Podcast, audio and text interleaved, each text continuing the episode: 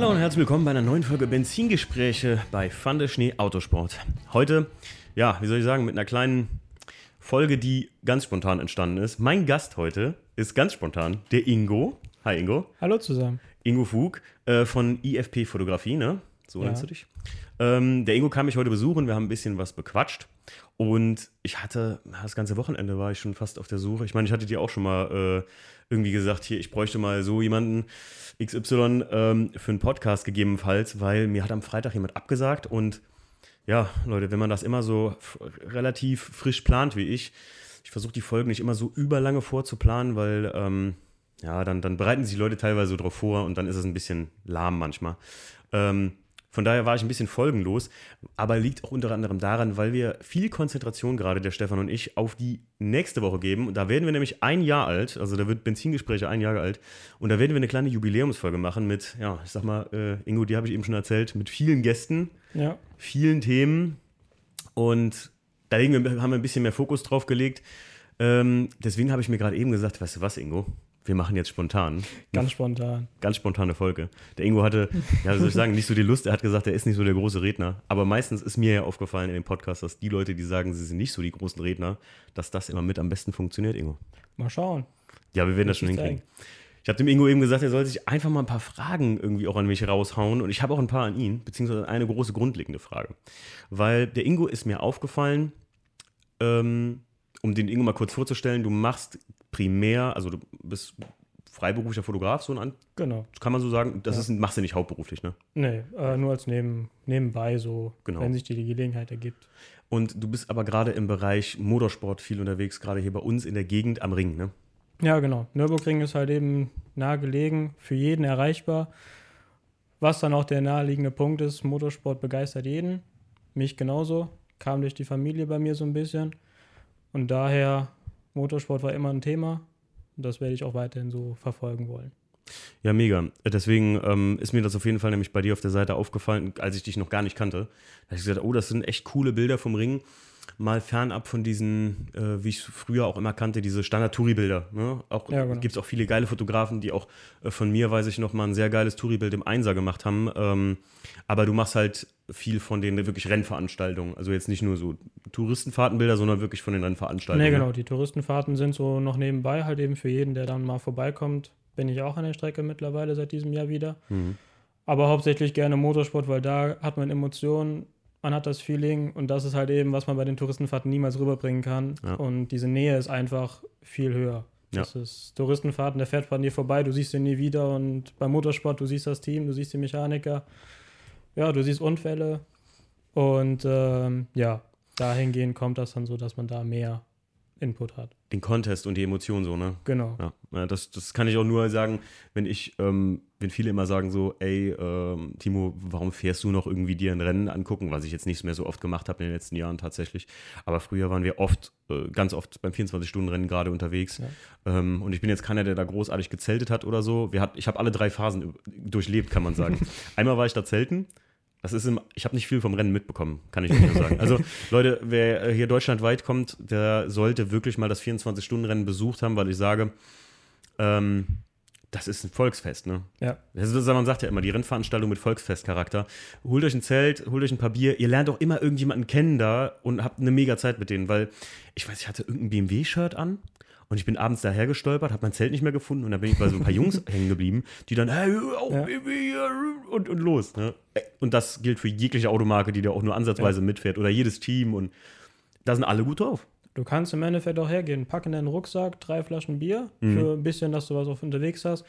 Triffst dich den ein, triffst den ersten, trinkst mit dem ein, dann kommt der nächste dabei und schon hast du direkt bist du familiär aufgenommen worden. Ja. Es ist äh, eine große Familie da oben und jeder kommt mit jedem klar. Da gibt es keinen Ja. Zoff, keinen Streit.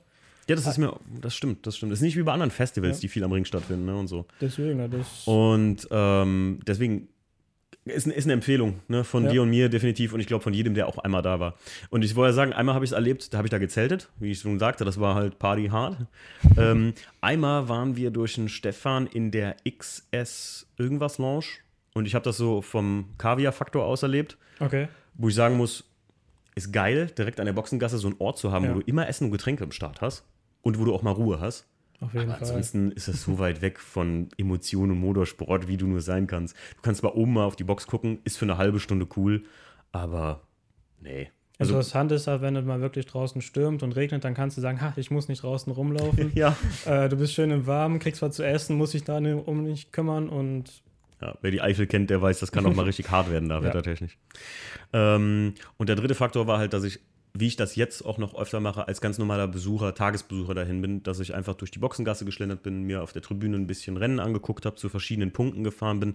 Ähm, ihr müsst es so verstehen, also für die Leute, die jetzt gar nicht oder nicht großen Nürburgring kennen, wo ich davon ausgehe, dass wenn man die, ähm, den, den, den Podcast hier hört, man den Nürburgring kennt, Ja. sagen wir mal.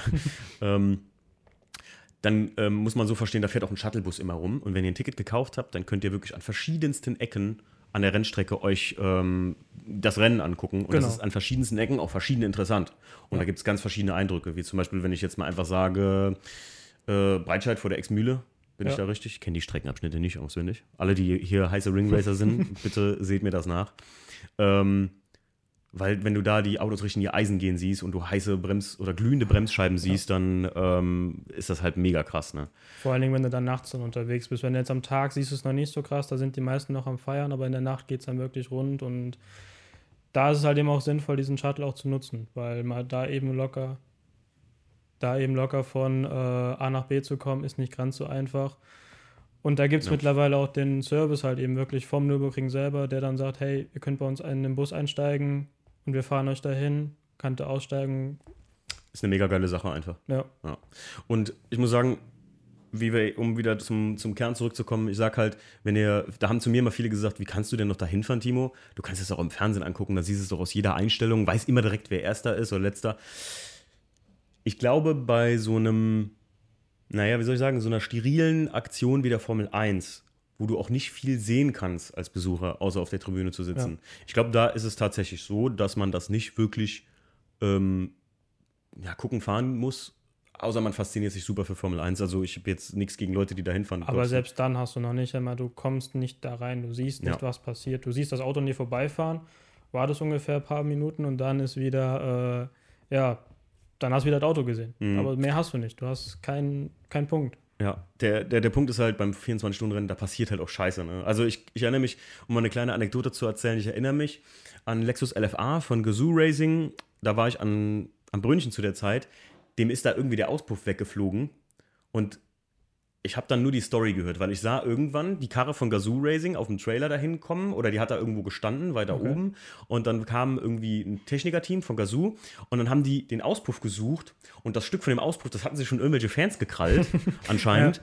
Und fingen schon an, daraus Bier zu trinken. So ist die Legende, sage ich jetzt mal. Vorsicht, die Legende. Und die Jungs von Gazoo haben sich dann den Auspuff wieder geholt und haben das dann wirklich an der Strecke wieder da angebaut und das Ding konnte wieder weiterfahren. Das sind halt ne, Stories, die das Leben da spielt. Ne? Genau, und das hat man nur überwiegenden Teils tatsächlich am Ring. Weil wo sonst kommt man an die Strecke und kann sich da einen Teil mitnehmen? Da, legendäre Geschichte, kennst du die von Mola Adebisi? nee, Als er bei Livestrip gefahren ist? nee. Livestrip war immer ein Team, was ganz kurz existiert hat, so aus Promotion-Gründen für die Website. Wir machen Okay. keine Werbung für die, aber, aber und da war es wohl beim 24-Stunden-Rennen. Ich habe da auch zu dem Zeitpunkt, äh, war ich sogar gucken, da, die haben halt noch mit ganz normalen Handys äh, halt per Funk gearbeitet. Machen Ja. viele Kleinteams, machen das Leute, die haben hier nicht den fetten ja. CB-Funk, sondern die arbeiten per Handy und dann hast du hier Push-to-Talk und damit haben die den Boxenfunk im Prinzip Ja. dran. Und ich meine, es wäre Mola Adebisi gewesen, der, der äh, Radiosprecher äh, oder Radiomoderator. Der ist in Breitscheid, also am äußersten Punkt, irgendwo ist ihm der Sprit ausgegangen von der Karre. Okay. Und der wusste aber, in der Nähe davon ist eine Tankstelle und dann ist der wohl anscheinend zu Fuß zur Tankstelle oder irgendwie wollte zu Fuß weiter, weil sein Handy halt keinen Empfang hatte und er konnte kein Push-to-Talk funken, hier mein Sprit ist leer. Ja. Und da war wohl die Tankanzeige kaputt. Irgend so eine Legende gibt's da. Aber ihr versteht, äh, was der Ingo und ich meinen, wenn wir sagen, dass das noch Emotion ist. Da hörst Ja. du so Nachrichten und denkst so, ja, leck. Also. und vor allem halt auch die Wetterbedingungen in der Eifel, ne? Ja, Die machen die Rennstrecke halt rundrum legendär, muss Genau. man einfach sagen. Aber wie gesagt, es gibt auch andere coole Rennstrecken. Ich persönlich war jetzt mal in Amerika bei ein paar. Ähm, Brands Hatch oder bezieh äh, nicht Brands Hatch ist in, in UK. Ähm, Button Willow heißt es genau hinten bei LA. Oder auch Laguna Seca, auch super legendär. Oder was viele auch kennen, ist Daytona. Jetzt hier halt eben durch die. IMSA-Serien oder halt eben durch tatsächlich die NASCAR tatsächlich. Und das Mhm. Richtig. ist auch eine bekannte Strecke, die mittlerweile immer mehr Zuspruch Ja. bekommt tatsächlich. Daytona Beach ist nicht nur das Nesca-Oval, muss man dazu sagen. Das ist halt Das auch eine stimmt. richtige Rennstrecke. Ne? Das äh, vergessen die meisten. Und ähm, gerade auch so, was ich mega geil finde, ist, wenn man mal, äh, ich rede ja immer von der XSK Night in LA, wenn man mal nach LA Downtown unten an den, an den Strand der Stadt so gesehen fährt. Das ist ja eine Stadt, die so ein bisschen in so einen Shore, in so einen Hafen reingebaut Okay. ist. Ähm, also der Bereich der Stadt. Dann sieht man da Festtribünen und die bleiben da stehen. Das ist nämlich für die LA Downtown Raceway. Das ist nämlich ein Stadtkurs wie Monaco, Ah, okay. nur in LA mittendrin. Ja. Auch mega geil. Also kann ich mir, ich habe es einmal nur gesehen, aufgebaut, aber jetzt kein Rennen da fahren sehen. Sah auch super interessant aus. Ist das da, wo die Stadium Trucks und so weiter fahren dann? Boah, Ingo, da fragst du mich Okay. jetzt was. Aber ist ja nicht schlimm. Ich glaube, der Ingo hat noch mehr Fragen, die ich wahrscheinlich nicht beantworten kann. Ah. Ich hab, ähm, aber ähm, mal ganz kurz noch, Ingo, was fährst du für ein Auto? Äh, ich fahre einen VW Polo GTI VW Polo GTI Baujahr? äh, 215.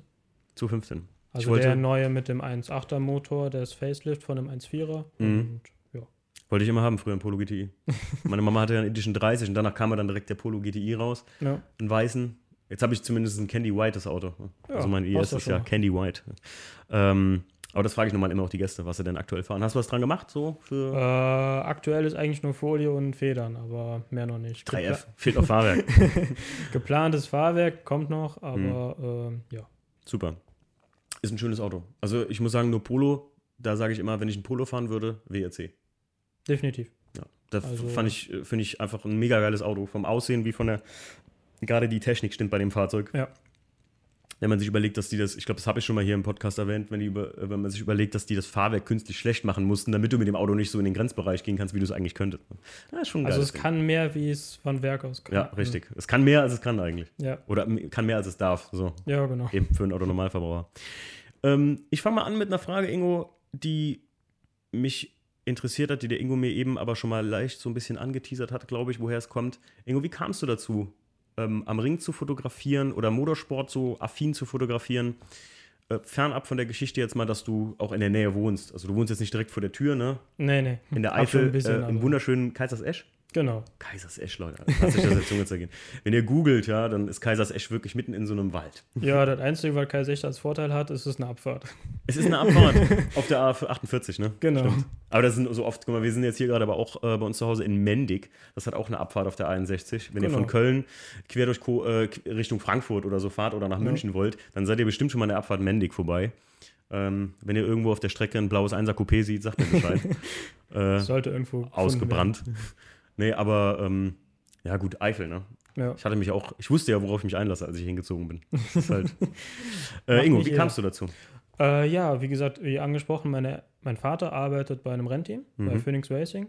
Und über den Sprung bin ich halt eben so in den Motorsport auch reingekommen. Da hat das so ein bisschen angefangen bei mir tatsächlich so zu sagen, hey, ich habe da Interesse, habe da Bock drauf. Und durch die Zeit kam halt eben auch der Punkt dazu, so dieses, ja, okay, ich bin zwar immer mitgegangen, aber ich konnte nichts festhalten. Dann habe ich einfach ein Handy bekommen, habe gesagt, komm, ich mache mal ein paar Bilder, damit ich was nachweisen kann, auch unter Freunden zu sagen kann, hey, guck mal, ich war da gewesen. Und die sagen dann, ja, geil, wäre auch gerne mitgekommen. Und über die Schiene kam das dann, dass ich sage, okay, habe eine Kamera dann nach einer Zeit bekommen und habe dann gesagt, okay, ich weiß, worauf ich Wert lege bei den Bildern. Ich weiß, was ich selber als Zuschauer gerne immer sehen möchte, weil mich interessiert zwar das Auto, aber ich möchte auch wissen, wer dahinter steckt und wer auch dann das Team widerspiegelt, was das Team an Emotionen mitbringt oder was es machen muss. Weil viele kennen nur, ja, das Auto wird dahingestellt, der Fahrer setzt sich rein und fährt. Das ist so das, was viele Leute nur kennen. Und wenn man dann den Hintergrund auch durch die familiäre Geschichte kennt, es ist nicht nur das, es ist der Aufbau, es ist das äh, Team, was dann die Fahrwerke einstellt mit dem Fahrer zusammen. Und beim Boxenstopp, die Reifen müssen gewechselt werden, es muss getankt werden. Das sind alles Sachen, die man zwar über die TV-Kameras mitbekommt, aber wenn man live dabei ist, dann sieht man, wie viel Hektik dahinter auch teilweise ist. So ein Bremsenwechsel in der Werkstatt, lässt man Auto einen Tag da stehen und die machen das in 10 Minuten. Hm. Das sind ganz andere Welten und das halt eben auch dann bildlich festzuhalten, war für mich dann so jetzt ein Ziel, wo ich sage, das ist so mein Hauptpunkt gewesen, das auch anderen Leuten mitzuteilen. Und darüber kann das halt eben. Cool. Also ja, da hast du recht. Das stimmt. Also das, ich glaube, das ist, was die meisten Leute vielleicht, die einfach so sagen, hey, ich gucke mir heute Abend Formel 1 an oder heute Morgen Ja. oder so Formel 1 an. Die sehen das ja gar nicht. Klar, Boxenstops bei der Formel 1 ist noch was ganz anderes als bei einer. Tourenwagen-Serie oder so. Ähm, ist ja eine klare Sache, aber finde ich cool. Also so gerade auch, ich glaube, deswegen ist mir das bei dir auch aufgefallen oder sind, ist mir deine Page da auch aufgefallen, gut, weil man auch immer mal wieder so Ja. IFP gehört hat. Ähm, dass ich gesagt habe, ey, äh, hier, Ingo muss mal ansprechen, ähm, dass wir da vielleicht mal irgendwie was zusammen machen oder so, weil halt einfach du das echt, ich hatte dir Bilder mal vom Stief gezeigt. Ich war mit Stefan mal einmal auf dem, am 24-Stunden-Rennen gewesen und ich fand die Bilder halt so cool, weil der Stefan halt teilweise nicht nur die Autos fotografiert hat, sondern auch mal halt das, die Person dahinter. Genau. Und du hast das halt ständig gemacht in dem, im, im Feed so oder halt geil gehabt. Und final bin ich darauf aufmerksam geworden, jetzt, wo ich dich angeschrieben hatte, äh, wo du diesen, ja, wie nennt man es? So ein Poster? Ja, Poster. Ja, wie so ein Poster gemacht hast mit einem Schlagwort, was irgendwie so. Geht mal bei Ingo jetzt äh, auf Instagram bei IFP, äh, IFP Automotive? Genau. IFP Auto, Automotive. Geht ihr jetzt in Instagram äh, auf die Seite und dann guckt ihr euch das mal an. Das ist in den letzten drei Posts. Ne? Das ist ein ganz großes Wort. Genau. Ein Hauptwort und dann ein Spruch dazu und halt eben das Wort in Verbindung mit dem Bild, was man sieht. Ja. Das fand ich super geil. Und dann habe ich ihm Ingo ein Bild von mir geschickt und gesagt, mach das auch mal so. Aber das ist nicht so künstlich einfach reproduzierbar. Denn man muss sagen, das Bild muss schon fast für das für diese Art von Poster gemacht sein. Ne? Genau. Das ist gar nicht so einfach, wie ich mir das gedacht habe. Weil du kannst zwar ein Wort dafür nehmen, aber es muss halt eben in der Situation, muss es passen. Ja, Das ist, du richtig. kannst jetzt kein Produktbild nehmen und sagen, okay, ich packe jetzt ein Wort drauf, schreibe dazu einen Text und das war's. Genau. Das ist Ja. die ist, Grundidee dahinter. aber die, die, die Idee von, äh, äh, von Ingo war da echt geil und dann habe ich ihn direkt angeschrieben und gesagt, hier Ingo, jetzt. Ja. Wir haben uns auf so einem, wer war das? Äh, der Emin? Emin heißt er, glaube ich, ne? Genau. Emin, der hatte mal irgendwie so ein paar Fotografen da zusammengerufen und da haben wir nochmal länger miteinander gequatscht. Ja. Und wir haben uns, glaube ich, mal auf dem, wo haben wir uns da zum ersten Mal gesehen, Ingo? Äh, Koblenz beim Ghost Deep, glaube ich. Damals hieß das Treffen. Ah, Wo du stimmt. noch den BMW hattest. Stimmt, da hatte ich noch den Also den BMW und der. Ingo hat so geile Bilder von mir gemacht. Das ist auch cool. Richtig, genau. Ja. Der Ingo hat so geile Bilder von mir gemacht. Die sind auch bei mir auf Instagram. Bei Pfanne Schnee irgendwo von 2018 müsste das dann sein. Ich glaube, ja. Ich lasse ja alles drauf. Für mich ist Instagram ja wie ein Album. Ähm, da müssen die bei 2018 irgendwo sein, bei Koblenz Goes Deep, bei dem Treffen. Äh, da hatte ich mit dem André äh, und so war der, da haben, da haben der genau. André und ich uns kennengelernt, hier der mit dem Audi TTRS, der immer zu unseren äh, Kassen Coffee auch kommt. Ähm, Stammkunde, könnte man sagen. Grüße gehen raus an André. Ähm, da hatte ich mich mit dem über meinen Motor und so unterhalten und da hast du Bilder davon gemacht und die habe ich irgendwo bei dir gesehen und sagst so, boah, wie geil ist das denn? Weil weder habe ich auf einen Fotograf, also habe ich in dem Moment einen Fotografen gesehen, Genau. noch habe ich darauf geachtet und ich, das sind immer die besten Bilder so, ne? Weil auf Treffen hat man es aber auch meistens so, man fotografiert das Auto, lädt es hoch und der Besitzer von dem Auto lädt es dann auf Instagram hoch. Ja. Aber man hat nie so dieses, wer steckt dahinter, wie jetzt Mhm. bei dir in dem Fall, du hast was erklärt. Und das heißt, du nimmst ja, du hast viele Leute dabei, die drumherum stehen und du erklärst denen was. Und das Ja. ist festgehalten. Das heißt, du kannst sagen, hey, ich habe den Leuten erklärt, ich war da gewesen, war geil mit euch, Ja. viele Leute kennengelernt. Und nicht nur, ja, ich war auf dem Treffen, war schön und gut ist. Ja, richtig. Ja, du hast recht. Also es ist, wir hatten, Ingo und ich hatten uns eben drüber unterhalten, dass wir über so ein bisschen ein paar Videos, ich hatte dem Ingo zwei Videos von Magnus Walker gezeigt, meinem großen, ja, meiner Ikone, meinem Idol, so könnte man sagen, weil ich den Typ einfach feier irgendwie auf seine Art und Weise. Ja. Und da haben wir uns auch darüber unterhalten, über die Local Dogs Folgen, die ich und Stief machen. Ähm, könnt ihr alle abchecken auf unserem ähm, YouTube-Kanal oder beziehungsweise einfach auf unsere Website gehen, da sind alle drauf. Ähm, dass wir mit den Local Dog Folgen halt immer versuchen, den Fahrer und die Geschichte hinterm Auto hervorzuheben und nicht erst das Auto. Also das Auto wirkt durch die Bilder, so den Genau. kleinen, ähm, wir mögen das Wort nicht, Carporn. also ich mag es nicht und Stief auch nicht, aber ähm, wir machen kein Carporn, sondern wir machen eine kleine Impression vom Fahrzeug und dann die Geschichte, die hinter der Nummer steht. Ähm, die jeder hat meisten ja Leute, die uns ja. kennen, kennen ja die Local Dog Folgen so oder Genau. also ein paar davon oder wissen, wie der Stil davon ist. Aber für die, die es noch nicht kennen, schaut es euch an, äh, dann wisst ihr, wovon wir jetzt reden.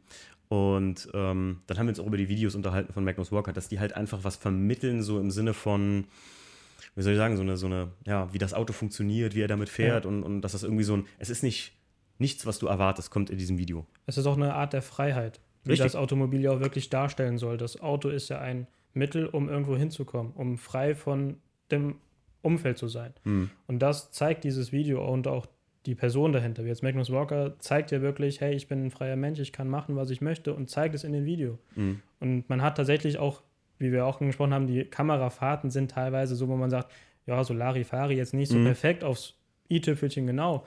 Aber genau das ist es. Man läuft ja auch zum Beispiel auf ein Treffen, macht ein Video vielleicht und man hat diese Handbewegung drin. Mhm. Man hat diesen Shake drin tatsächlich. Und das ist halt eben, was er auch zeigt. Nicht alles ist perfekt. Ja. Und es muss es auch nicht. Perfekt. Das hast du verdammt schön gesagt, Ingo. Das ist voll das Statement, Alter. Echt jetzt. Das sagt der Ingo, er ist nicht der große Redner, Leute. Also bitte, äh, habt ihr das gerade gehört? Das, ist, das war ganz hohe Kunst. Und um das aufzugreifen, was Motorsport angeht, finde ich, ist es genau zum Beispiel das, diesen Contest, diesen Wettbewerb und trotzdem sind, machen alle dasselbe eigentlich. Also Genau. trotzdem leben alle dieselbe Motorsportpassion, betreiben alle denselben Sport, aber machen das irgendwo doch zusammen. Gegeneinander, aber zusammen. Genau, und das ist halt eben das, was es auch so ausmacht tatsächlich. Leute, heute ist Philosophie-Podcast. Hammermäßig, was hier rausgehauen wird heute. Mal, das bei einem spontanen Podcast, Ingo. Ja, Was habe ich gesagt? Die spontanen werden immer die besten Folgen. Also, ja gut. Ähm, so kamst du, wo waren wir stehen geblieben? So kamst du im Prinzip zu der Motorsportgeschichte Genau. und ne, das ist halt auch, ich finde, die Kunst am, am Fotografieren, da was anderes zu machen. Wir haben, oder beziehungsweise wir haben eben auch darüber gesprochen, dass viele immer dasselbe fotografieren auf Treffen, auch am Ring, gerade im, im Motorsportbereich. Das ist Ja. immer, ja, das Auto, dann vielleicht mal ein, zwei Sachen von der Rennstrecke oder so. Aber man muss, ich glaube, da gibt es schon extrem viele Fotografen auch am Ring, ne? also am Ring ist es wirklich aktuell sehr groß, aber es gibt halt eben die Hauptfirmen, die halt eben, oder die Hauptleute, die immer wieder Bilder machen, die auch Mhm. wirklich stimmige Bilder machen, die die, die die Hintergründe zeigen. Und viele sind einfach so, ich gehe auf eine Tribüne und auf einer Tribüne sitzen dann beim VLN-Lauf zehn normale Fotografen. Alle machen dasselbe Bild, weil das Auto vorbeifährt. Mhm. Aber im Grunde genommen entscheidet dann, wie hat derjenige fotografiert, was hat er gemeint gehabt, damit einzufangen. Hat er die Geschwindigkeit angefangen, der andere friert das Auto ein. Das Mhm. Auto steht dann auf der Strecke, wo man sich dann denkt, so ja toll, das hätte ich mir jetzt auch schenken können. Naja. Aber es ist tatsächlich so, dadurch, das war halt eben die Tribüne, für viele immer so dieses, ja, da sitzen alle Leute, fehlt es in dem Moment an der Emotion. Ja. Und viele wissen gar nicht, bei- jetzt bei der VLN, dass man auch in die Boxen gehen kann. Man kann zu den Teams reingehen, man kann beim Boxenstopp tatsächlich zuschauen. Man darf Ja. dem nur nicht im Weg stehen. Aber man Ja. kann auch diese Emotionen mitnehmen und muss nicht nur an der Tribüne Stimmt. sitzen. Ich meine, das finde ich unter anderem deswegen schade. Jetzt vor kurzem war ja irgendwie in den News hier, Team Iron Force haben sie eingestampft, ne? Genau. Ähm, und der ähm, Ringpolice, der Sloten, Ja. ist sogar insolvent, glaube ich. Hat Insolvenz angemeldet oder genau, so. ja. Tut einem richtig leid für so, ein, für so ein Team, muss ich sagen, was so viel für die Fans gemacht hat auch, ne? Genau, das ist halt eben ein Team gewesen, was durch Fans entstanden ist und Ja. auch gewollt war, den Fans was zu bieten. Und halt eben Iron Force war ja halt eben auch mit JP, was ja auch eine Ja, genau, richtig, Person ja. ist. Ähm, und die ganzen anderen beiden Fahrer, die auch noch dabei waren, die haben halt eben diesen, diesen, diese Fanbasis gelebt. Ja. Die haben mit den Fans interagiert und gesagt hat, hey, kommt gerade mit rein, kommt in die Startaufstellung mit rein, Ja. ich führe euch mit. Das sind alles Sachen, die wenig Fahrer da oben mittlerweile machen. Ja. Und es ist schade, dass Iron Force halt eben oder Ring Police jetzt insolvent gegangen ist. Ähm, mal schauen, was sich da noch so zeigt, weil, aber daran merkt man aber auch vielleicht, dass der Motorsport nicht günstig ist. Weil so ein GT3 zu stemmen, ist nicht gerade mal eben getan. Und das ist, heißt auch, dass sie viel Geld investiert haben in Ja. diese ganze Geschichte. Mit Testen, mit Vorbereiten, mit Ersatzteilen organisieren. Mhm. Das sind ja auch Punkte, die viele wieder vergessen. Was steckt Ja. dahinter? Und Ring Police ist ja jetzt keine große Firma. Nee. Das kommt auch noch dazu. Ich glaube, viele denken, oder also viele haben noch den Gedanken, ich hatte im letzten, vorletzten Podcast mit, dem Stief zusammen, hatte ich ähm, den Podcast vom Jan Erik van Sloten, heißt er, glaube ich, ne? Und dem Christian Lindner empfohlen. Ja. Und wenn ihr euch den anhört, ich wollte auch immer mal einen guten, also was heißt einen guten, ich wollte immer mal einen netten Rennfahrer irgendwie hier einladen, der mal wirklich erzählen kann, wie ist denn dein Werdegang? Also wie, aber da könnt ihr es im Podcast mit Christian Lindner und dem Jan Erik auch euch anhören Genau. ähm, wie man im Prinzip erstmal dazu kommt, weil es kostet euch erstmal Geld. Alter Spruch am Ring ist immer, wenn du äh, als Rennfahrer Millionär werden willst, dann musst du vorher Milliardär gewesen sein. Genau. Alter Spruch und den, der, der gilt tatsächlich. Weil ihr müsst euch bedenken, fahrt ihr die Karre irgendwo gegen die Wand, dann bezahlt ihr das als Ja. Fahrer. Ganz selten sind Teams, wo das irgendwie so inkludiert ist, habe ich mal gehört, aber das, Aber dann hängt es vom Fahrer ab. Das sind dann so diese Paydriver, heißen die dann. Ja. Die kriegen so gesehen von ihren eigenen Sponsoren, kriegen die dann solche Sachen gezahlt. Aber Ja. es ist nicht mehr wie jetzt bei Ring Police jetzt als Beispiel genommen. Es sind Fahrer, die sind keine Paydriver. Das Ja. sind alles Leute, die gesagt haben, jo, wir wollen das haben, wir wollen ein Team mit aufbauen Ja. und investiert haben. Ja, richtig. Ja, traurig sowas eigentlich. Aber wie gesagt, Motorsport heutzutage ähm, ist eine teure Sache. Und für mich persönlich wäre es nix, weil ich sagen muss, für mich verliert das dann, wie der Ingo eben so schön sagte, den Freiheitsaspekt und man verliert seine Attitüde so. Und ich mochte das noch nie bei Spielen, äh, bei was weiß ich was. Ich kann mal ein Beispiel nennen, zum Beispiel ich und hier ein paar Jungs, der Chris, mit dem ich auch ähm, vor kurzem wieder einen Podcast gemacht habe auf Never 9 to 5, äh, wo wir aber so ein bisschen über äh, Selbstständigkeit und allgemeine Sachen reden. Ähm, mit dem um Stief haben wir immer ein bisschen PUBG gezockt. Ah, okay. Schon seit einem Jahr oder so. Ja. Und für mich verlor das irgendwann den Fun-Faktor, weil die Jungs halt immer besser werden wollten. Naja. Und halt nicht, ich sag mal, regelmäßige Zeiten eingeführt haben, wann wir zocken, aber die haben halt sehr oft gezockt, weil Chris selbstständig, Stief selbstständig und ich musste halt teilweise halt ganz normal arbeiten zu Zeiten, die gerade Nachtschicht oder so, da konnte ich abends um 8 bis morgens um 3 nicht mehr zocken. Also wurde ich in einer gewissen Hinsicht ein bisschen schlechter in dem Spiel, oder ich bin wahrscheinlich der Schlechteste von denen in dem Game. Ähm, mir macht es aber trotzdem noch Spaß, aber ich mochte das nicht, weil es so seinen Spaßfaktor verloren hat. Ich konnte nicht mehr die Waffen benutzen, die ich möchte, sondern ich musste ein gewisses Schema benutzen, weil das ist der Standard. Ja. Viele, ähm, zum Beispiel früher, habe ich ähm, ein Sammelkartenspiel gezockt, Magic the Gathering. Kennen manche noch? Sagt mir jetzt gar nichts. Kennen manche noch. Ähm, das habe ich bis zur Rheinland-Pfalz-Meisterschaft gespielt. Da wurde es aber dann auch so, dass du, das ist ein Sammelkartenspiel wie, keine Ahnung, Generationen danach kam irgendwann hier Pokémon-Sammelkartenspiel so, und sowas. ja. So, so funktionierte das. Magic ist ein sehr altes Game und ähm, ich glaube, online zocken es auch echt noch viele Leute. Und ich muss sagen, das ist ein sehr geiles taktisches Spiel Okay. gewesen und so. Das ist so in so, ja, so richtig nerdy. Ich war früher ein kleiner Nerd. ähm, äh, das hast du früher halt so in so Shops und sowas zocken können, äh, an Freitags-Abendsveranstaltungen und so. Und da konntest du so experimentieren mit Funktionen zwischen den Karten, Strategien. Aber bist du mal zu so einer Meisterschaft gefahren, da musstest du das machen, was funktioniert. Okay. Und du konntest nicht mehr anfangen, so irgendwie Späßchen dazu haben, weil dann hast du verloren. Automatisch. Weil jeder sich auf einem gewissen, wie soll ich sagen? bewegt. Genau, auf einem Level bewegt, auf einem Standard bewegt, der eingehalten werden muss. Der Ja. alles aus dem, wie beim Motorsport. Du kannst da ja nicht mehr sagen, so, ich probiere jetzt mal das und das Fahrzeug aus. Das kannst du machen, wenn du hier Porsche bist, wie du mit dem Hybrid oder mit den Erdgas-Scirocco's damals. Ja, die probieren das, die gewinnen dann, haben Glück gehabt. So Ja. gesehen, ne? Sind weiter als der Standard gegangen. Aber wenn du da irgendwie, das kannst du noch bei so Classic, äh, äh, Classic Races, wo es um nichts geht, weißt du? Genau, da kannst Deswegen- du ausprobieren. wäre für mich Rennfahrer oder so nie was gewesen. Mein Papa hat früher viel Kartrennen gefahren und der sagte mir aber auch irgendwie, das ist halt ein harter Job. Also Ja. Aber was du am Anfang noch aus Spaß und aus Freude machst, wird dann irgendwann tatsächlich zum Ja. Ernst für dich, weil Genau. aus Spaß verdienst du kein Geld. richtig. Oder aus Spaß kannst du nicht das Geld verdienen, mit dem du das dann ernsthaft weiter betreiben kannst. Oder so, ja. Sagen wir es mal so rum. Ne? Es ist wie, jetzt stellt euch mal vor, der Ingo würde jetzt gerne weiter Motorsport fotografieren. Jetzt kommt äh, Fandeschnee Autosport äh, Hyper Racing auf ihn zu und sagt so, ja Ingo, kannst du machen, aber ich will genau das, das, das und das Bild. Von dem und dem Auto. Und das will ich jedes Jahr, jeden Monat, immer dasselbe. Dann sagst du, ja, kann ich machen. Wir geben dir 1500 Euro. Da bist du auch nicht glücklich mit. Weil Ja. du im Prinzip, du verdienst zwar Geld, aber du musst immer dieselbe Scheiße machen. Ja, so, und das Ja. ist halt irgendwie. Das Aber das war wie bei dir auch, wo du ja den Podcast hattest äh, bezüglich dem Audi-Fotografen. Für- dem Simon. Ja. Genau. Äh, da ist es ja genauso. Die kriegen ja Vorgaben, Richtig. was die einhalten müssen und danach muss auch das Bild gemacht werden. Richtig, ja. Das heißt, du hast, was er auch sagte, du hast keine Freiheit mehr. Du Ja. hast nicht mehr diesen, du hast zwar deinen eigenen Stil da drin, aber das Grundprodukt ist Vorgabe. Ja. So soll es aussehen und so muss es gemacht werden. Wer jetzt hier mit dem Podcast eingestiegen ist, ähm, der kann sich mal die Podcast-Folge Profi-Blitzer anhören. Ah, da ja, geht es um genau. den Simon von Breu, Simon von Brok, äh, glaube ich. ich. äh, Simon, ich kann es nicht richtig aussprechen, ich krieg's nicht hin. Ähm, mit dem Simon habe ich in Garmisch einen Podcast gemacht. Ähm, und der Simon ist, ja, äh, sage ich mal, der macht die Print- Medien, Kampagnen für BMW M, Audi und so. Also der ist Profi, Fotograf im Sinne Ja. von Produktbildern für Auto, automotive Fotografie für die Hersteller direkt. Und wer sich für sowas interessiert und sagt, Mensch, das wäre mein Traumjob, hört euch diesen Podcast an und dann entscheidet ihr nochmal. Einfach aus dem Sinne, wenn ihr glaubt, dass ihr so ganz kreativ da rumzaubern könnt und so äh, Run-and-Gun-Shooting machen könntet, weit gefehlt. Der Ingo hat sich ihn auch angehört, weil ich ihm ihn zum Beispiel sehr empfohlen habe, Ja. weil gerade alle Leute, die ich kannte als Fotografen, das ist sehr, sehr informativ. Ne? Auf jeden Fall. Ja. Da werden dir auch manchmal die Augen geöffnet, dass es dann doch nicht ganz so einfach dann Ja, ist.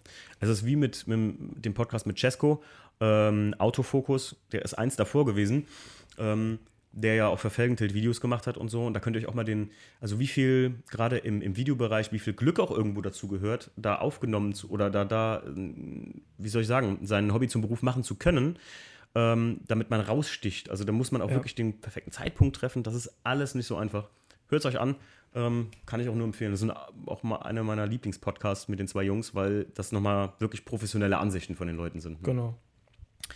So, Ingo, ich hatte dem Ingo eben noch gesagt, Ingo, schreib mal ein paar Fragen an mich auf. Wenn uns die Puste ausgeht im Podcast, die geht uns gerade zwar nicht aus, wir sind jetzt schon 29 Minuten dran, Ingo. Oh ja. siehst du? Äh, wenn uns die Puste ausgeht, dann ähm, machen wir äh, mit den Fragen mal einfach weiter.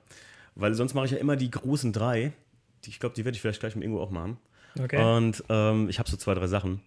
Und dann hau mal eine Frage raus, Ingo. Was hast du da aufgeschrieben für mich? Ja, ich habe nicht nur eine Frage rausgeschrieben, gut. aber man kann ja mal anfangen. Zu dem Thema mit dem Auto. Die Designsprache, was sagt die für dich aus? Weil eine E36 sieht jetzt anders aus wie ein R6 aktuell.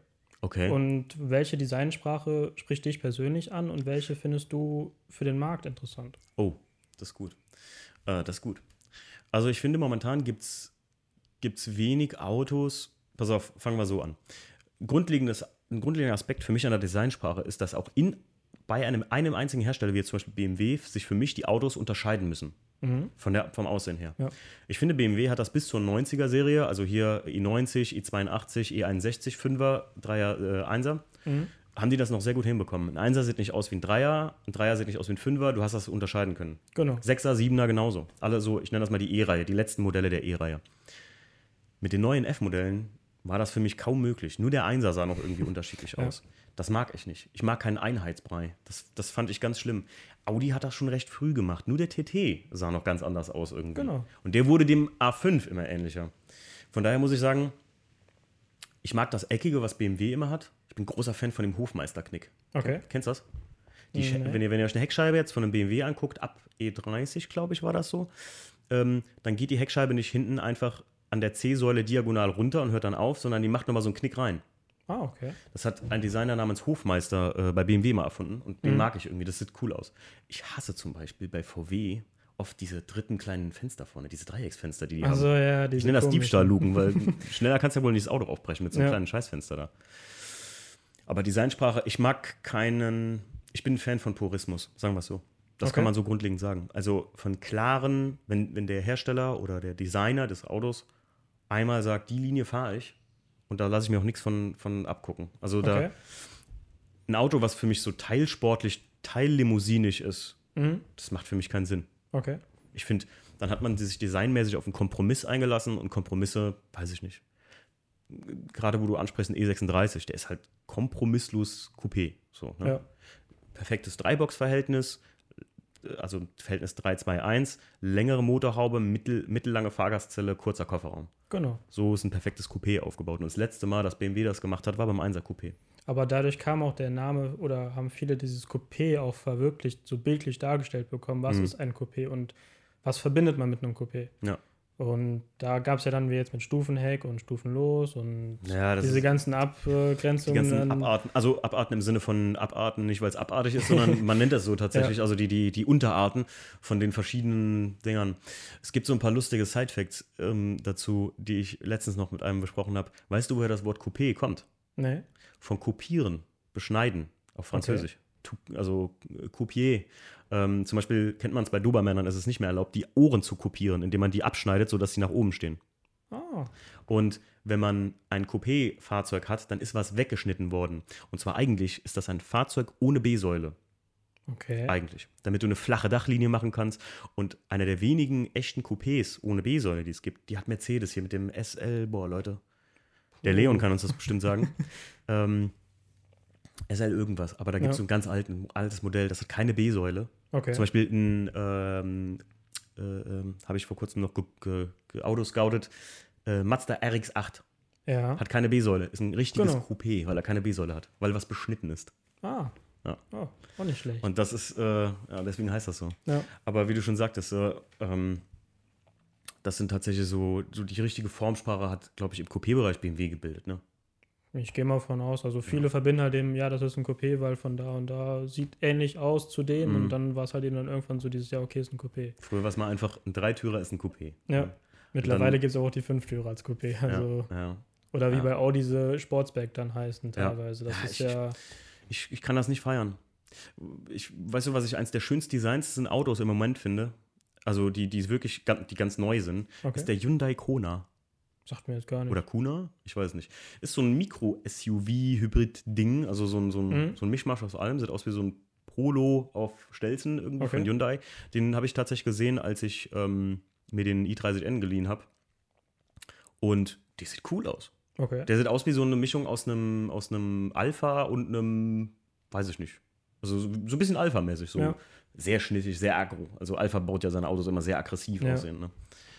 Ja, das ist so Designlinie. Um es Ja. völlig mit keiner Beantwortung zu sagen. ich, man kann sowas, glaube ich, nur schwer beantworten. Was Ja, ist für mich. Designsprache? Aber für mich ist Designsprache Purismus, weil das zieht sich durch alles, glaube ich, oder das, das Wort habe ich mal entdeckt und das, das steht halt für ähm, im Grunde eine reine Form von, von einem klaren Ding oder einem klaren Ja. Design, dass du sagst, ich baue das Auto zum Fahren und nicht auch um damit ein, also eigentlich um einkaufen zu fahren oder sonst was, Ja. sondern so wirklich rein zum, zum Spaß haben am Fahren. So, ne? Alles andere sind Nebeneffekte dann. Genau.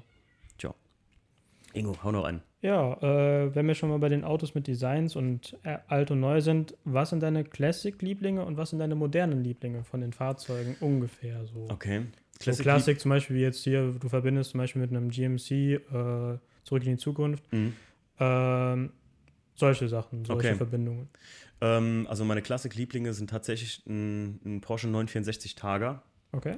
Ähm, mein Papa hatte, um mal zwei zu nennen direkt, und einen 993. Weil mein Mhm. Papa hatte damals einen Carrera 4S Black Edition. Oh, ein geiles Okay. Auto. Das war das erste Auto, was ich so in die Einfahrt mal gelenkt habe als Ja. Kind.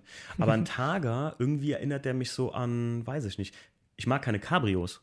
Und ein Targa Ja. ist für mich kein Cabrio. Also finde ich irgendwie, ich mag das mit dem Bügel, ne? Genau. Wie der Golf mit Erdbeerkörbchen für die Leute, die nicht wissen, was ein Targa jetzt direkt ist. Aber wenn das Targa-Bügel, ähm, das wurde früher eingebaut, weil Cabrios halt nicht so geile ähm, hier ausfahrbare Targa-Bügel hatten, wie das heute Cabrios haben. Genau.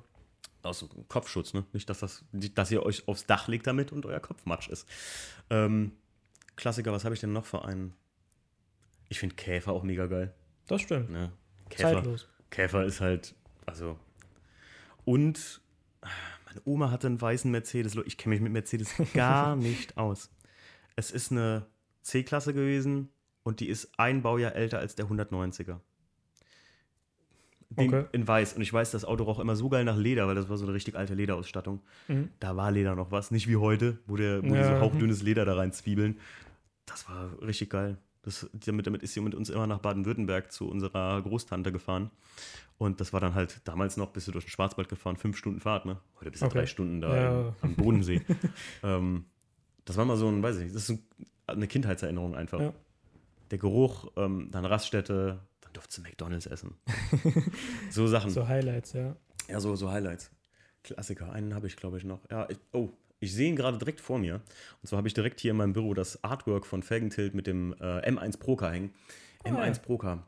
Weil ähm, bei uns in Alken, wo ich aufgewachsen bin, da sind früher Bergrennen gefahren worden. Okay. Und mein Papa hatte lange so ein Modell mal irgendwo stehen. Und da fand ich immer, das war so für mich das Hot Wheels Auto. Ja. So, weil so, mem, mem, mem.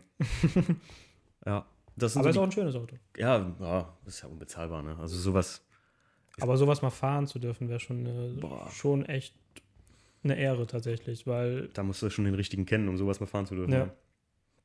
Ähm, moderne Autos.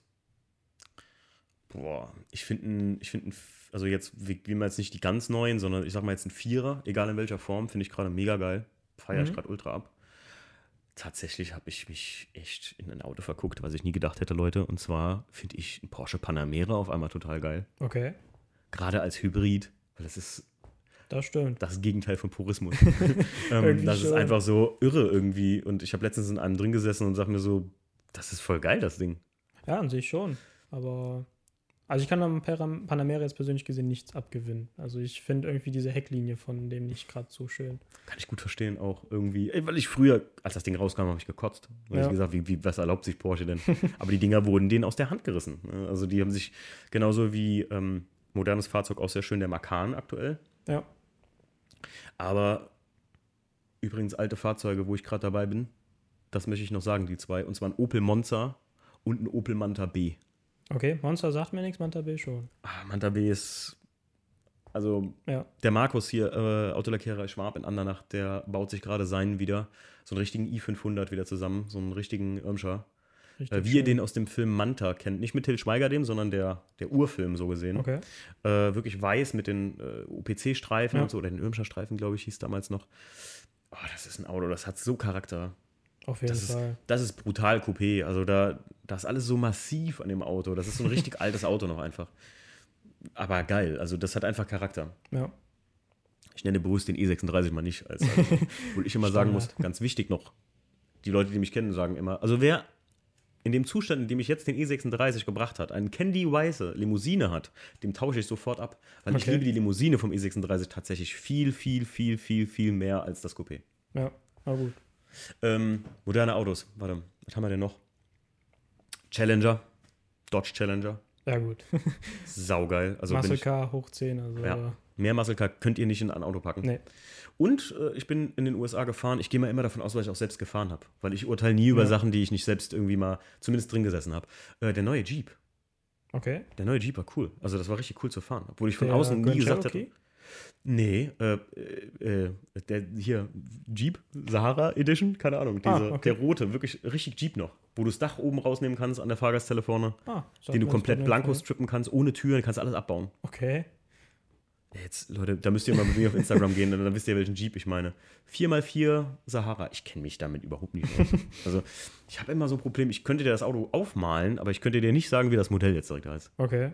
Ja, gut. Das ist so eins der modernen Autos, die ich auch echt lieb gewonnen habe, weil ich sage, das ist für hier so durch die Gegend zu cruisen ein geiles Auto. Das Problem ist, ein Jeep ist endlos teuer. Ja. Und hier für europäische Zwecke eigentlich nicht gedacht. Also nicht wirklich so. Wenn du hier in der Eifel wohnst, da wo du und ich wohnen, und der Ingo und ich, wir hätten ein paar Kühe und müssten ab und zu mal aufs Feld fahren, dann bringt das Auto richtig was. Ja, dann schon, stimmt. Oder du bist wirklich so gut dabei, geldmäßig, dass du dir so ein Auto wirklich nebenbei hinstellen kannst und kannst damit nur im Sommer rumcruisen, weil das ist schon geil. Das Ding besteht halt aus Bügelrohrrahmen dann. Ja. Wenn du die Türen abbaust, ist das richtig wie so ein Beach Racer. Damit kannst du halt mal richtig coolen machen. Stimmt. Also es ist schon, so ein Jeep ist schon nice. Ähm, hau noch eine raus, Ingo.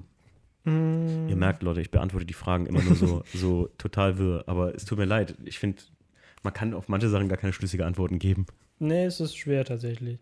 Äh, zu dem Thema mit den Staaten. Wo würdest du eher wohnen wollen oder wo würdest, würdest dich eher hinziehen? Amerika oder Europa? Also Europa bleiben, so wie jetzt hier in der Eifel bleiben, oder würdest du tatsächlich lieber nach Amerika gehen, weil dir da die Mentalität besser gefällt oder das allgemeine Miteinander da besser ist?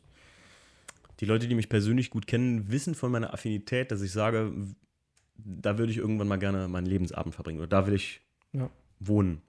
Deswegen sage ich Amerika. Ähm, mein Problem ist teilweise, aber da, da müssen wir jetzt, das, da ist der Podcast äh, äh, nicht geeignet für.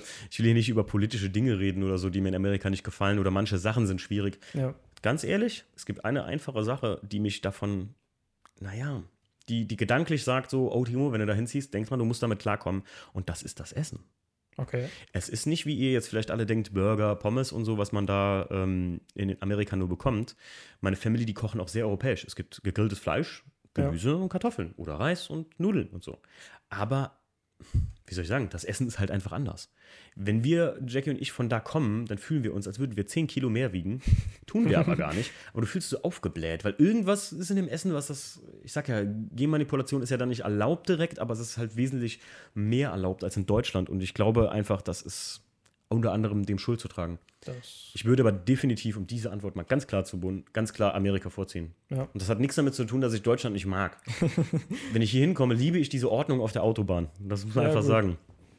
Es gibt viele schöne Sachen hier, unter anderem das Essen. Ähm, ich glaube, man vermisst auch irgendwann, gerade wenn man in Kalifornien wohnen würde, die Jahreszeiten. Das stimmt. So einen schönen, wunderschönen Sturm, den ihr vielleicht im Hintergrund die ganze Zeit hört. Äh, Frühjahrssturm, den hat man da einfach nicht. Obwohl jetzt gerade aktuell regnet es böse in Kalifornien. Wir haben gestern Bilder und Videos gekriegt. Da pisst es richtig vom Ja Himmel. gut, Amerika ist ja viel für äh, Tsunamis und äh, Ja. Stürme bekannt tatsächlich. Das ist Wenn wir in Kalifornien sind, also in 14 Tagen mindestens zwei Erdbeben machen wir mit. fei. Tatsächlich. Weil, aber jetzt stellt euch nicht vor, dass da der Schrank Ja, ja. kippt, sondern so kleine, Brrr, weil du halt auf den tektonischen Platten lebst. Und so Filme wie San Andreas oder äh, ähm, 2018 war es, glaube ich, ne? Ja, wo die Welt oder untergehen Day sollte. After Tomorrow.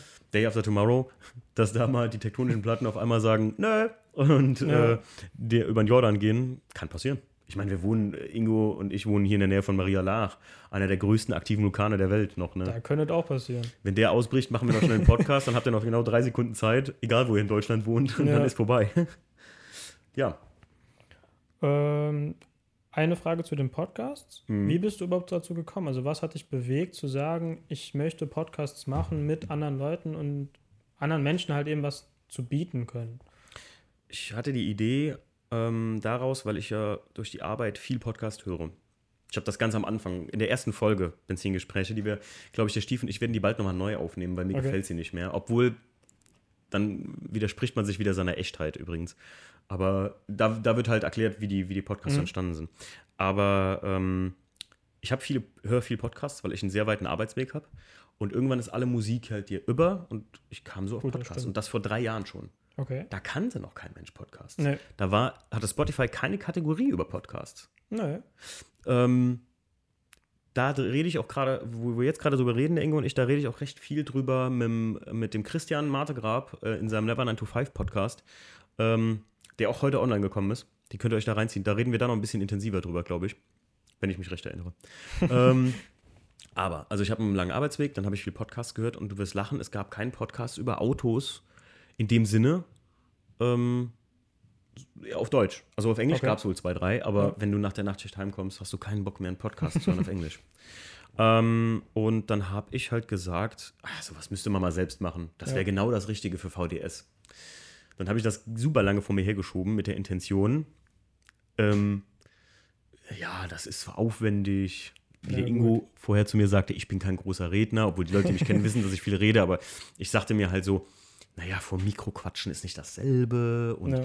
wie willst du denn da Gäste, wie soll das denn interessant sein und naja, bis der Christian, lieber, lieber guter Freund, also sehr enger Freund von mir, Christian Martegrab, ähm, ja, ich sag mal, Landscape-Fotograf, äh, Selfmade-Mensch und äh, auch selbstständiger, kreativer, äh, mir einfach zwei Mikros gegeben hat. Hier, Ingo, du siehst die sogar, eins von ihm haben wir uns letztens geliehen, ein größeres sogar, Ah, okay. ähm, die größeren von Shure.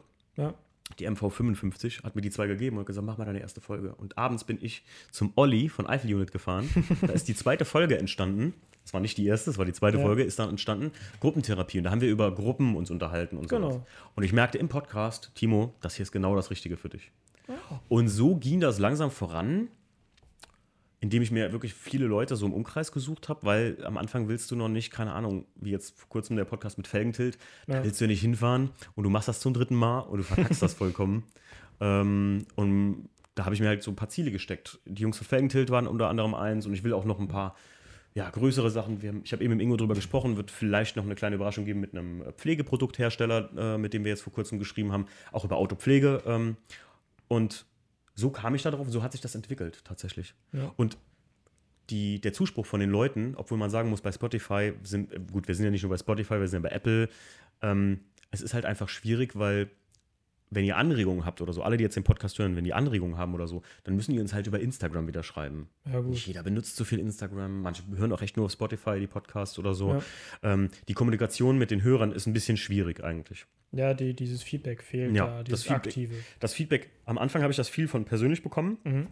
was mich dann zum, zum Antreiben weiter bewegt hat. Aber wenn du jetzt den, den 26. Podcast hörst, sagst du ja nicht, Timo, oh, super Podcast, hier, mach weiter so. Sondern musst du Ja. auch gar nicht, sondern das, davon, davon gehst du aus, dass es weitergeht halt irgendwann so. Genau. Ne?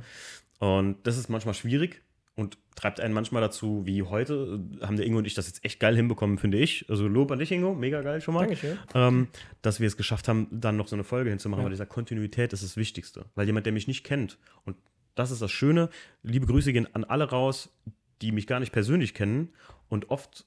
Ich kriege so viele Nachrichten manchmal von Leuten. Hey, Grüße aus Hamburg. Äh, hast einen voll geilen Podcast. Das freut mich so sehr. Ja. Das kannst du gar nicht vorstellen. Also, das ist, das ist auch der. Das ist wie wenn ich den selbst hören würde und sagen würde: Mensch, ey, dem schreibst du jetzt einfach eine nette Nachricht. Ja. Weil der, dieser Pfandeschnee, der macht einen coolen Podcast. Du freust dich jeden Morgen, wenn du zur Arbeit fährst. Äh, hast du immer wieder einen neuen jede Woche. ist voll cool. Und freut mich sehr. Und ich glaube, auf der Basis ist das Ganze dann so geworden, wie es jetzt ist. Okay. Dass ich versuche immer, ja, euch versuche einen professionellen, professionell auf einer gewissen Hinsicht, immer einen informativen und coolen Podcast zu liefern. Ja. Ja. Dadurch Weil kam das. Durch viele Podcasts hören und es gab keinen. Am Anfang habe ich noch gesagt, wir sind der einzige deutsche Autopodcast. ich wiederhole es nochmal. Leider nicht wahr gewesen, weil zwei Jungs, die heißen Autotelefon, die telefonieren so untereinander immer, Okay. aber die unterhalten sich mehr so über alles Open Auto. Ah, also so okay. die neuesten News, Dieselskandal, gibt es Ja. alles so ein bisschen. Ähm, wir machen ja mehr so über Automotive Bezogen bezogen, Tuning, oh, Ja. ich mag das Wort nicht, aber äh, Tuning, alle Leute, die, die äh, für Autoenthusiasten, sagen wir es so. Ja. Weil für mich hat es tatsächlich den Aspekt gehabt, wo ich mal ein, zwei reingehört habe, so dieses so am Anfang, ich kannte Podcast überhaupt nicht. Mhm. Habe mir erstmal drunter vorgestellt, ah, ist jetzt wie so ein Hörbuch, dann redet der eine, dann redet der, dann redet der und immer in verschiedenen Personen. Und da muss ich sagen, da habe ich mich wirklich beim, tatsächlich bei der Olli, vom Olli die Folge, äh, hat mich dann dazu bewegt gehabt, zu sagen, okay, ich höre mal weiter rein. Und Cool. es ist wirklich so, wo man sagt, man kann sich auch mal abends anhören, wenn man gerade nichts, keinen Bock hat, irgendein Ja. Video anzumachen oder so. Oder man ist wie jetzt bei mir in dem Fall gerade Bilder am Bearbeiten, macht den Podcast Ja. an und dann äh, hat man wenigstens noch während- währenddessen. Und das ist halt eben, wo Ja. ich sage, das ist auch angenehm zuzuhören tatsächlich. Ähm, Ingo, wir hatten eben uns darüber unterhalten, ähm, wir haben Keychains, äh, Key, ja, Schlüsselanhänger in, Keychains. in, Ver- Keychains in Verbindung mit dem äh, Melissimo heißt er, ne? Äh, ja, Melissimo Sticker auf äh, Instagram, könnt ihr auch mal draufgehen. Der macht richtig geile äh, Sticker und sowas und so äh, Schlüsselhänger, alles mögliche, Schlüsselbänder mittlerweile auch. okay. Und wir haben in Verbindung mit dem, ähm, haben wir jetzt auch ein kleines Produkt auf den Markt gebracht, also hat der Ingo eben schon gesehen. Ja. Und ähm, der zum Beispiel hat mir immer geschrieben, dass er das äh, hört, während er irgendwie was am Produzieren ist, also während Ah, er seine, okay. seine, seine Sachen macht, plottert. Ja. So, und das fand ich mal sehr cool. Das ist auch dafür ist es auch da, für auch beim Schrauben oder so. Kenne Ja. ich auch viele Leute, die sagen, ey, ich fahre in die Halle, mach was am Auto, hau ich deinen Podcast an. Du musst ja auch nicht, ich rede ja auch extrem viel, Leute, ich weiß das. Ne? Aber man muss ja auch nicht ständig zuhören. Dafür habe ich halt auch zum Beispiel die, ähm, weil viele gesagt haben, ey, mach doch mal öfter eine Folge. Du kannst die Qualität aber irgendwann einfach nicht oben halten. Nee. Dafür habe ich ja die Direkteinspritzung mit dem Stief dann im Prinzip mir mal so ausgekaspert, dass wir sagen, wir können da mal so, ach, zehn Minuten über, mir ist gestern Schraubenschlüssel auf den Fuß gefallen, war doof. äh, kann man mal drüber reden, Ja. aber es trotzdem in einem gewissen coolen Content lassen, wie zum Beispiel bei mir beim E36, was es Neues gibt. Und manchmal ist es ja zusammen mit dem Stief, was so an Planung ansteht. So haben die Leute das im Prinzip nicht nur auf Instagram, nicht nur auf Facebook oder so, sondern auch mal, ey, die Leute, die nur den Podcast hören, können dann auch sagen, ach ja, guck mal, das, das, das, das und das Genau. treffen, so, weißt du? Ja, Ja, dann wäre es doch mit meinen Fragen. das wär's schon. Ja. Ingo, ich habe noch zwei, drei Fragen an dich. Wir machen ja immer die großen drei eigentlich. Beim letzten Podcast habe ich das, bei Fangtilt habe ich es ausgelassen, weil da war ich, äh, da habe ich sie einfach schlichtweg vergessen. Ganz einfach. Der liebe Kai hat mir nämlich mal geschrieben, äh, hey, wo waren eigentlich die großen drei bei Felgentilt? Da habe ich gesagt, scheiße, scheiße, habe ich vergessen. Ingo, ähm, du bist Fotograf. Also sage ich mal ganz klar, S S genau, sage ich mal Sony oder Canon. Ich selbst kenne. Ich Mhm. bin, habe mit Canon angefangen, bin mit Canon bisher auch zufrieden. Habe auch mal eine Sony in der Hand gehabt. Mir hat sie aber nicht gefallen. Kann auch sein, weil ich ein zu altes Modell hatte, dass die Technik noch nicht weit genug ist. Mittlerweile muss ich aber sagen, geht der Markt in Richtung Sony. Mhm. Also viele gehen von Canon weg, weil Canon halt eben nichts Neues oder Innovatives mehr bringt, auch wenn die neuen Kameras jetzt rausgekommen sind. Aber Sony bietet mehr Qualität, mehr Umfang, was Dynamik anbelangt. Äh, man kann mehr nachbearbeiten. Und halt eben, was der Vorteil ist, Sony hat angefangen mit den, es gibt ja grundlegend, es gibt äh, APS-C-Kameras, Mhm. äh, Vollformatkameras und dahingehend gibt es nochmal den Unterschied zwischen einer Spiegelreflexkamera und den spiegellosen Kameras. Sony hat angefangen mit einer spiegellosen, das heißt, das, was du fotografierst, siehst du direkt auf deinem Bildschirm. Okay. Das heißt, ähm, so wie die, das Bild entsteht, äh, von der Belichtung, von den Farben, alles siehst du direkt live, so wie die Kamera das jetzt aufnimmt. Okay. Und bei den Spiegellosen, du hast nicht die Möglichkeit. Du siehst das Bild, wenn Hm. es gemacht wurde. Okay. So wie die alte Technik im Endeffekt auch ist. Verstehe, du machst ja, das ja. Bild und siehst dann beim Ausdrucken, mit ein bisschen Wählen, siehst du dann das Bild, das fertige Bild. Und die DSL, also die Spiegellosen haben den Vorteil, direkt live zu sehen, was fotografierst du da eigentlich. Mhm.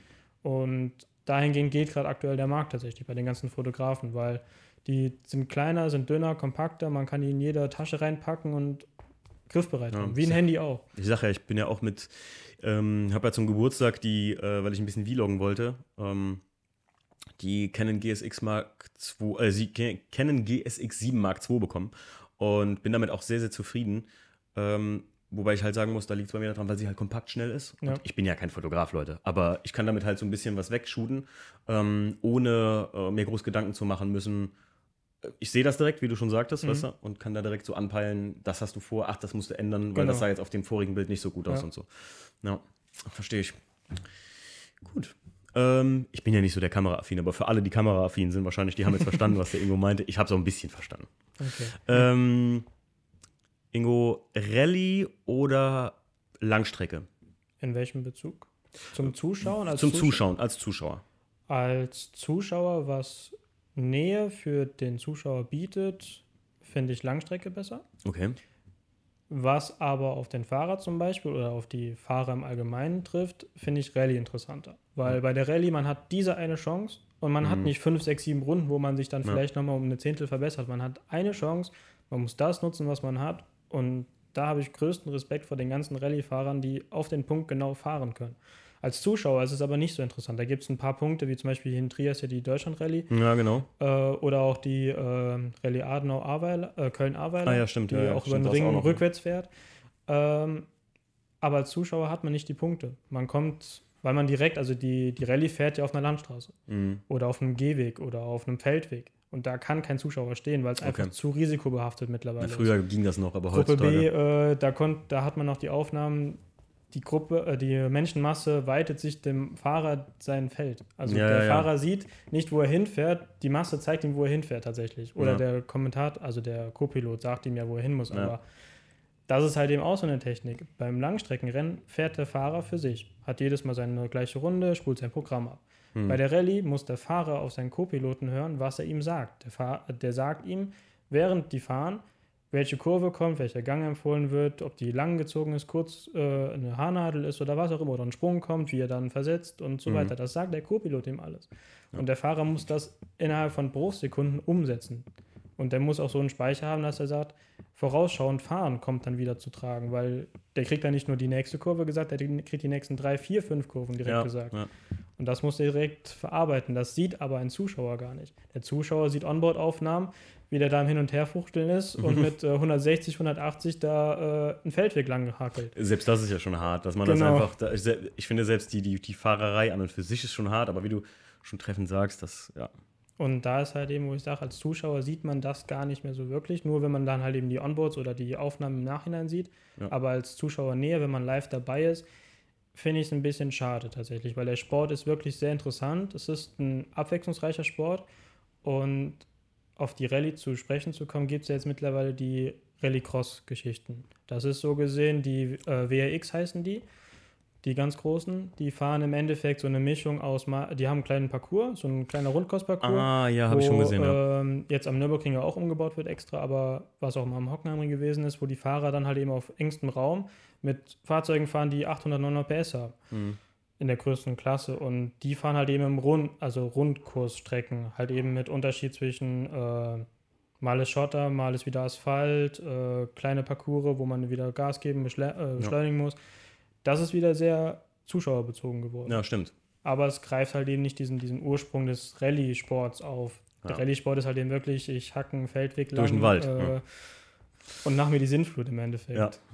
Und da gibt es ja auch die, diesen bekannten Spruch, so dieses, nee, nicht bekannter Spruch, so dieser Allgemeinspruch, so dieses, die Rallye-Fahrer haben den größten Respekt verdient, weil sie halt eben wirklich in der Echtzeit funktionieren müssen. Ja, Du musst das, was du machst, umsetzen stimmt. und das auf Punkt umsetzen. Und da hast du nicht noch eine Chance, so ja, nächste Runde kann ich dann da wieder anders bremsen, ist vorbei. Wenn du in der Böschung liegst, ist in der Böschung. Mhm. Im Motorsport ist so, du kannst noch Glück haben, dass du beim nächsten Mal in einer Stunde repariert bist, Mhm. wenn es ein Langstreckenrennen jetzt ist. Ja. Und deswegen. Okay. So, jetzt machen wir noch eine autobezogene Frage. Okay. Ingo, Original oder darf es auch mal Replika sein? Felgen, Spoiler, egal was. Also es darf auch ein Replika sein. Also ich muss nicht sagen, es muss immer das Originalste vom Originalsten sein. Es ist zwar schön, wie jetzt zum Beispiel bei Felgen gesprochen von den Mhm. BBS, Genau. was halt eben so altbekannt ist, ähm, wo ich aber auch sagen muss, nicht viele können sich den Preis leisten. Mhm. Wie Jetzt eine BBS Le Mans Felge, da kostet eine so viel wie die Replikas im Satz kosten. Ja, ja. Das ist, wo dann viele sagen so, ja okay, dann kaufe ich mir halt eben den äh, Sticker danach und klebe den drauf und sage, das sind BBS-Felgen. Mhm. Ist zwar nicht gerne gesehen, aber auf den ersten Blick fällt es ja keinem auf. Das ist, Das heißt, nur, ja. die, nur die Kenner wissen, dass es nicht das Original ist. Ja. Es, Es, du kannst ja auf viele Teile umlegen. Ähm, zum Beispiel, äh, es gibt halt Teile, die sind auch einfach frech teuer, wie zum Beispiel der, ähm, der BMW Class 2 Spoiler für Ja. 36. Ne? Ich kaufe mir das Ding noch nicht für 1600 Euro gebraucht. Also das, Ja. sorry, aber es gibt halt Leute, die, klar, es gibt Leute, die bezahlen diesen Preis, die wollen das unbedingt original. Ich kann Ja. das auch nachvollziehen, wenn man das halt für ein, diese Distanzstücke, ne? ja. Also Leute, wenn ihr mal so Distanzstücke seht, die unter 1000 Euro kosten, kauft sie, denn ihr könnt sie für 1600 Euro nur die Distanzstücke weiterverkaufen. Ei. Das ist halt brutal. Um mal E36 oder der, ähm, der Marc von Motornice, der hat ja mal darauf gesprochen, so, dieser ähm, Audi TT, wie hieß er, S-Sport Ausbau, Quattro, Quattro Sport Ausbau hinten. Netz mit so, mit so einer Querstrebe oder Mhm. Ja, so. genau. Wie viel die Dinger eigentlich kosten. Das sind Unmengen. Also das Äh, ist unglaublich, unglaublich. kein einfach. Mensch bezahlen. Nee, da, bis dahin gehen kann ich es verstehen. Ich muss nur sagen, bei mir jetzt zum Beispiel, äh, will ich nur mal gerade abchecken, ob der Ingo das genauso sieht. Bei mir hört es zum Beispiel auf bei so Sachen wie, beim Einser hatte ich es halt, da habe ich diese Abrisskante hinten günstig gekauft, Mhm. aus GFK, war scheiße. Hätte ich einfach einmal das Doppelte bezahlt und einfach mal einmal die aus Carbon von BMW original gehabt, hätte ich Ruhe gehabt. Ne? Gut, das ist halt eben immer so das, was ja viele sagen. Kaufst du günstig, kaufst du zweimal. Kaufst du billig, äh, Oder ja, billig, zweimal, ja. ja. Aber es ist im Endeffekt, bei gewissen Sachen merkt man das dann so, wie jetzt bei Spoilerlippen oder so, dass dann die Passgenauigkeit nachgelassen hat. Ja. Aber im Endeffekt, die Originalteile, wenn man jetzt von einem klassischen Fahrzeug ausgeht, sind mittlerweile sehr rar, beziehungsweise nur noch vom Ja. Hersteller zu bekommen im überwiegenden Ja. Sinne. Und das lassen die sich auch meistens bezahlen. Das ist wie jetzt bei dir zum Beispiel mit dem Aufkleber, mit dem BMW Classic Aufkleber. Den Sticker an der Türleiste. Den BMW Motorsport. Ach so, Classic, den BMW Motorsport International. Ja. Wo du ja am Suchen bist ohne Alter, Ende. ja. Und wenn du einen findest, der will dann Unsummen haben und dann denkst du auch so, ja toll, aber ist es mir das wert oder ist Ja. es mir das nicht wert? Und Guter Freund von mir hatte die noch rumliegen und hat sie mir geschenkt. Ja. Da muss man dazu sagen, also ich meine, die Gummis, äh, jeder, der weiß, das sind Einstiegsleisten, da ist dieses BMW Motorsport International äh, Logo drauf und die gehen in eBay Kleinanzeigen, was habe ich gesagt, 400 Euro? Ja, Minimum. Zwei Kunststoff, Einstiegsleisten. Nein, ich, hätte ich sie nie geschenkt gekriegt, hätte ich es auch nie gemacht, aber ähm, ja, so what, geschenkt ist natürlich cool. Ja. Also dafür, dafür macht man es. Sieht auch gut aus, keine Genau. Frage. Also, Auf jeden Fall. Aber da ist dann auch so, wo dann viele sagen so, ja, okay, dann baue ich mir das nach oder Ja. lass mir das dann nachbauen, damit es original aussieht. Okay, weil wie gesagt, jemand, der das nicht weiß oder zwar diese Fahrzeuge kennt, guckt sich die an und sagt, hey, passt und ja. super. Keiner geht da hin und kratzt dran rum, ob es original Nee. ist. Nee. Bei Felgen bin ich halt ein Freund, muss ich ganz ehrlich sagen, von Original. Also da kennen wir nichts anderes. In die, gut, ich bin ein Typ, der sagt sowieso BBS, OZ und da kommt nicht mehr viel. ATS Ja. vielleicht noch. Aber ähm, das ist auch, weil ich einfach gerne Motorsportfelgen fahre und nicht irgendwie. Äh, es gibt auch viele wie, was weiß ich, Hido, Dingsbums hier, ähm, Z-Performance oder sonst Ja. was, die sagen, ähm, das sind halt Designfelgen für mich. Das sind ja keine Genau. Motorsportfelgen. Das ist ja auch ganz klar das Statement von den Dingern. Wenn ich hier von Felgen rede, dann sage ich halt, ich mag Motorsportfelgen, also gibt es im Bereich Motorsport für mich nur die zwei Hersteller, auf die Genau. schon mein Papa vertraut hat, könnte man sagen. Ne? Weil man die aber auch nur kennt. Das ist Ja. wie jetzt zum Beispiel, Ja, hast du recht. das ist, geht zum Motorsport, guck dir ein Auto an, der hat Minimum eine BBS-Felge drauf. Ja. Das ist, äh, es ist halt eben, oder eine ATS-Felge mittlerweile, weil die da rauskommen. Aber es ist wirklich, wo man sagt, man kennt es von da und es hat sich bewährt. Ja, Sparko macht auch sehr schöne Felgen mittlerweile. In Zusammenarbeit mit OZ allerdings. Genau, das war jetzt so der Hintergrund. Gut. Ingo, Stunde Podcast gemacht. Yay! Ich sagte doch, ich sagte, Leute, und der Ingo ist nicht gesprächig, wollte ich nur mal Wir gerade wollten sagen. nur 10 Minuten reden. War Deswegen wollten nur 10 Minuten, ne, wollten eigentlich vielleicht wir überlegt, dass wir eine Direktanspritzungsfolge machen. Aber ich announce euch noch was Kleines. Und zwar für alle, die jetzt bis zum Schluss zugehört haben und so fleißig waren. Ähm, nächste Woche kommt die Jubiläumsfolge vom Podcast raus. Wir werden im Prinzip eine breite, eine große Bandbreite von Gästen da haben. Wir werden auch ein paar Leute anrufen, ja, die mal im Podcast waren. Vielleicht auch den Ingo, kann sein. Ingo, nächste Woche Samstag, kannst dich vielleicht mal darauf vorbereiten. Und ja, wir werden vielleicht ähm, da auch ein kleines Gewinnspiel mit euch machen während der Jubiläumsfolge und lohnt sich, denn die Folge wird sehr wahrscheinlich live gehen. Ich will nicht zu viel versprechen. Wir sind gerade im, Okay. im Projektaufbau. Sie wird auf jeden Fall als normale Podcast-Folge kommen, das ist klar. Aber gegebenenfalls wird die auf YouTube live zu sehen sein. Wir werden euch früh genug darüber informieren, die Woche über jetzt noch. Ähm, denn wir befinden uns da gerade noch im Aufbau. Die Tontechnik muss stimmen dafür, weil, wie gesagt, wir wollen euch dann pro professionelles Level. Level. Heute habe ich es aber auch, ey. Äh, professionelles Level weiterliefern. Und ja, freuen uns, euch nächste Woche Samstag dann vielleicht live begrüßen zu dürfen. Vielleicht auch mit dem Ingo. Ja, Wieder mal. mal, mal schauen. Gut, das äh, war mega geil. Ingo, hau rein. Danke Ciao. dir.